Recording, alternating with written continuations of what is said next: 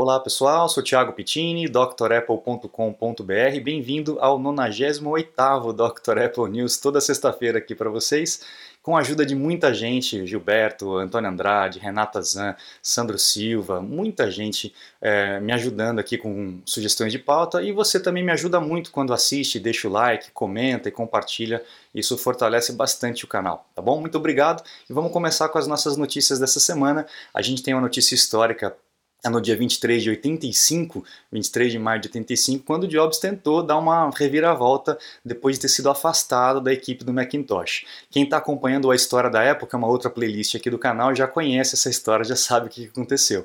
Ele foi removido da equipe do Macintosh por conta daquela confusão toda com o Scully e tal, e é, a, o conselho acabou ficando do lado do Scully e realmente afastou o Steve Jobs. O Jobs ele ficou doido com isso, é, tentou de tudo quanto é jeito implorar para o Scully para poder voltar para a equipe, ou então para o Scully desistir e voltar para a Pepsi e tal, o Scully não quis saber. Aí o que, aconteceu? O Scully tinha uma uh, viagem marcada para ir para a China e o Jobs começou a aproveitar uh, dessa futura ausência do Scully para poder angariar outros funcionários que estavam do lado dele e conseguir força perante o conselho para poder voltar a trabalhar. O que, que aconteceu? Ele falou com um rapaz chamado Jean-Louis Gasset, que era um dos chefes de operação na Europa, e o Jean-Louis Gasset ele foi o dedo duro. Ele chegou para o Scully e falou: Ó, oh, Scully, melhor você não ir para a China porque o Jobs veio falar comigo, tá falando com um monte de gente aí. E se você for para lá, a hora que você voltar, você não tem mais emprego. O cara foi o X9 da história. Resultado: o Scully cancelou a viagem e o Jobs não conseguiu o planinho para poder voltar para trabalhar na equipe do Macintosh. As coisas acontecem como tem que acontecer, a gente já sabe como é que é a história, né? A gente só consegue entender no final do filme, né? É assim que, é, que funciona mesmo. Não era mesmo para o Jobs voltar naquela época. Bom, ainda em maio, só que no dia 22 e 10 anos depois, praticamente, né, 97, quando o Jobs estava voltando da sua, da sua forçada é, ausência da Apple, é, tinha o desenvolvimento do Newton, que inclusive era um dos meninos dos olhos do próprio Scully. Só que quando o Jobs voltou, ele falou: Meu, isso aí é legal, mas não é prioridade, porque a, a Apple estava falindo, né? Mais 90 dias a Apple fechava as portas. Então o Steve Jobs é, deixou de lado o Newton, é, criou uma empresa separada para cuidar do Newton, para não é, perder a tecnologia e também não uh, atrapalhar o desenvolvimento da, da, empresa e mandou um monte de gente embora e ficou só com as pessoas mais importantes, o que depois acabou sendo utilizado para a produção do iPhone, o desenvolvimento do iPad e tudo mais. Mas o Jobs odiava a canetinha, né? Ele fala stylus, oh, horroroso essa canetinha, e realmente é. Você depender da canetinha é, é muito ruim, é muito mais fácil usar com o dedo. É óbvio que a caneta tem algumas facilidades, como a gente vê no iPad, para escrita, mas é mais prático você usar o dedo que você já tem na mão. Né? Você está desperdiçando seu iPhone, iPad, Mac? Ganhe tempo e produtividade com nossos cursos. Você vai aproveitar melhor seu Apple. Matricule-se em drapple.com.br. Bom, vamos lá. Nessa semana, então, nós tivemos atualizações aí para os sistemas, iOS 14.6, o WatchOS 7.5, o macOS 11.4 e também o uh, tvOS 14.6 e também o iPad é, 14.6.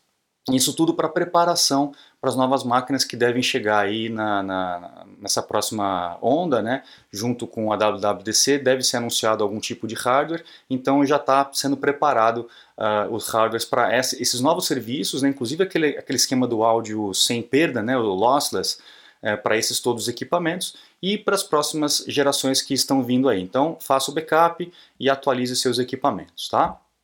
A gente tem então aí marcado né, para dia 7 de junho, às 10 horas, horário do Pacífico, mas aqui no Brasil vai ser 14 horas da tarde, né? Óbvio, 14 horas é da tarde, né?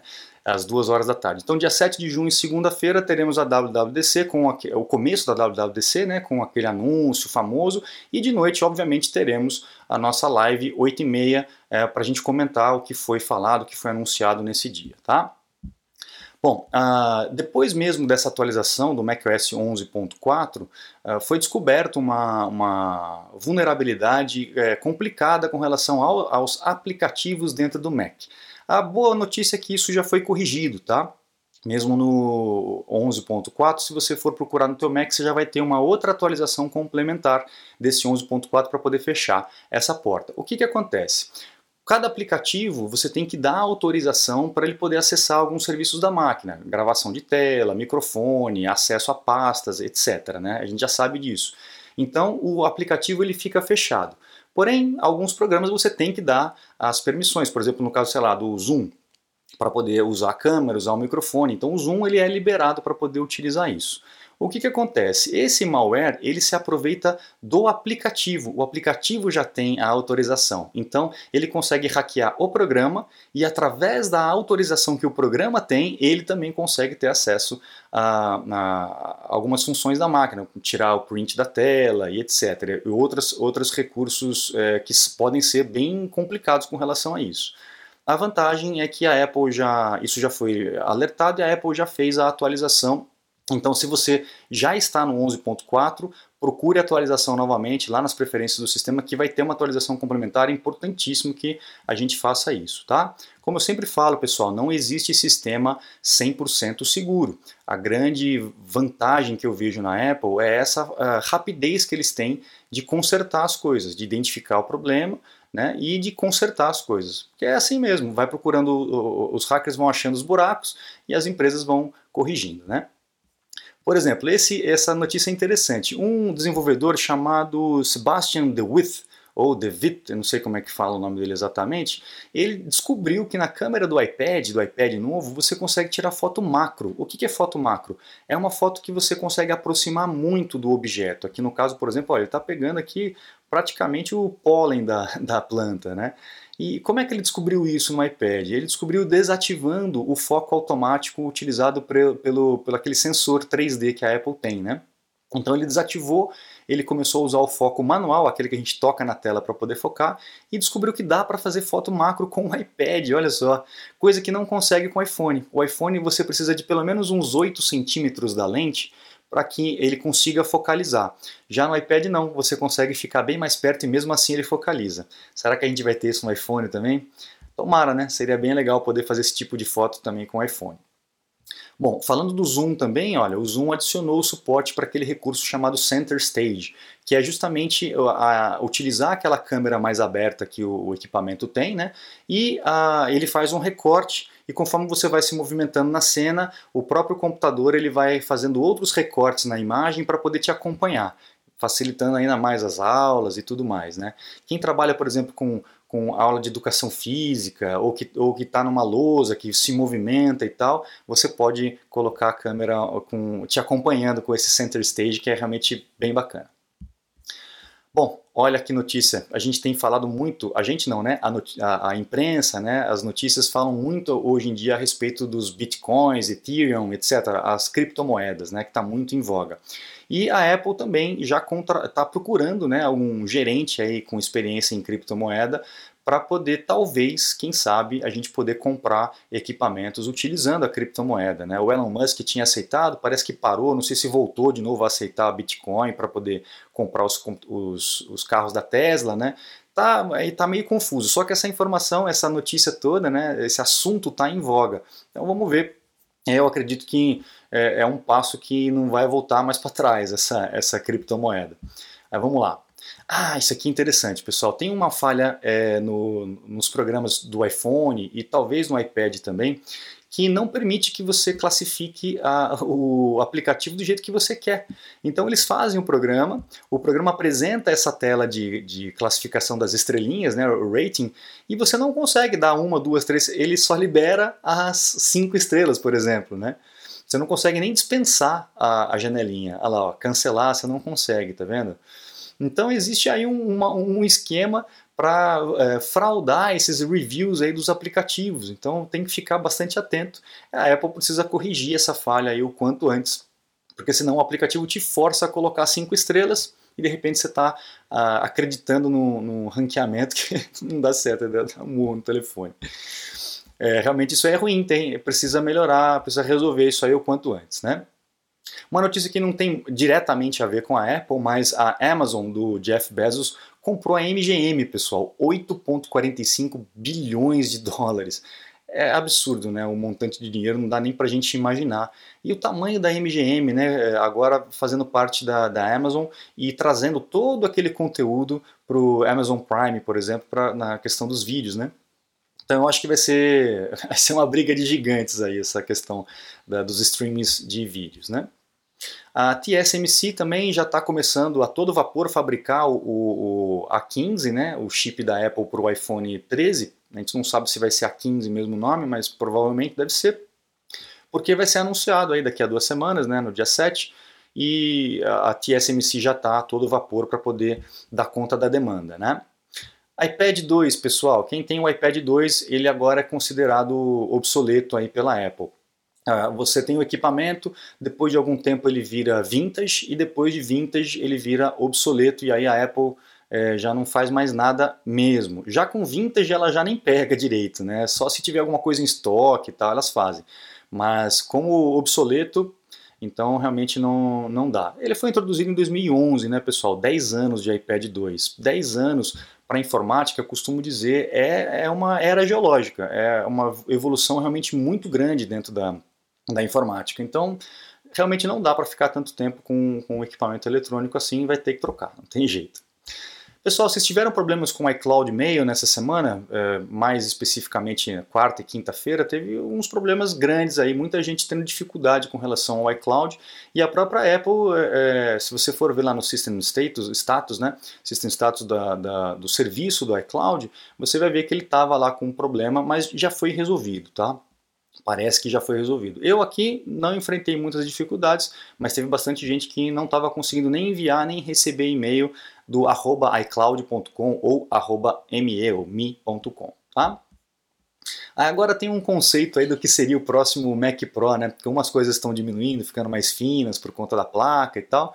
O Mac Pro, que é um gigantão, né? Um baita de um gabinete, o pessoal já está imaginando um cubo, né? Como era na, na, época do Jobs. É, seria bem legal. E é óbvio que algo menor vai ser bem melhor né? do que aquele trambolhão. E mais poderoso também, com certeza.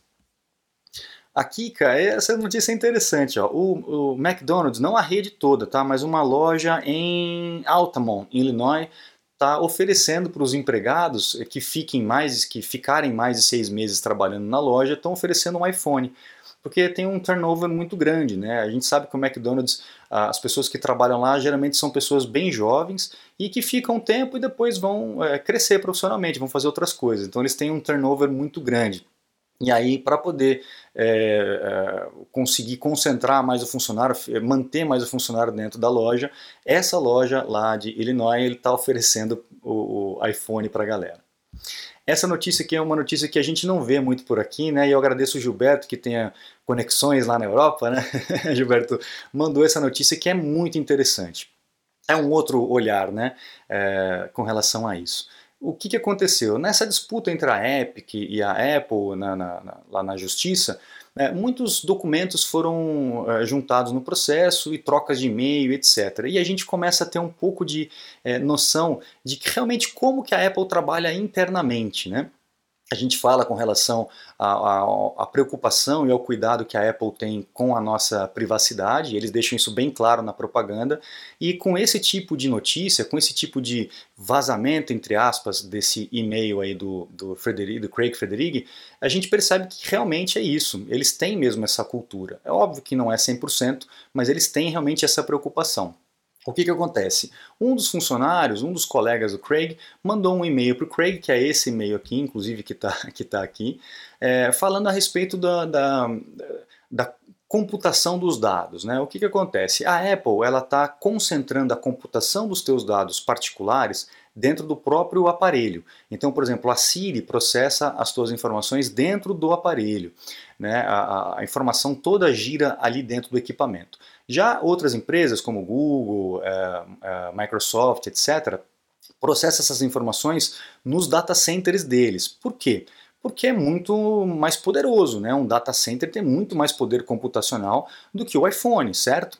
Certo, só que aí você perde a privacidade. Como seus dados estão sendo processados em outro lugar, né, só do dado sair do teu equipamento para ir para outro lugar já é arriscado.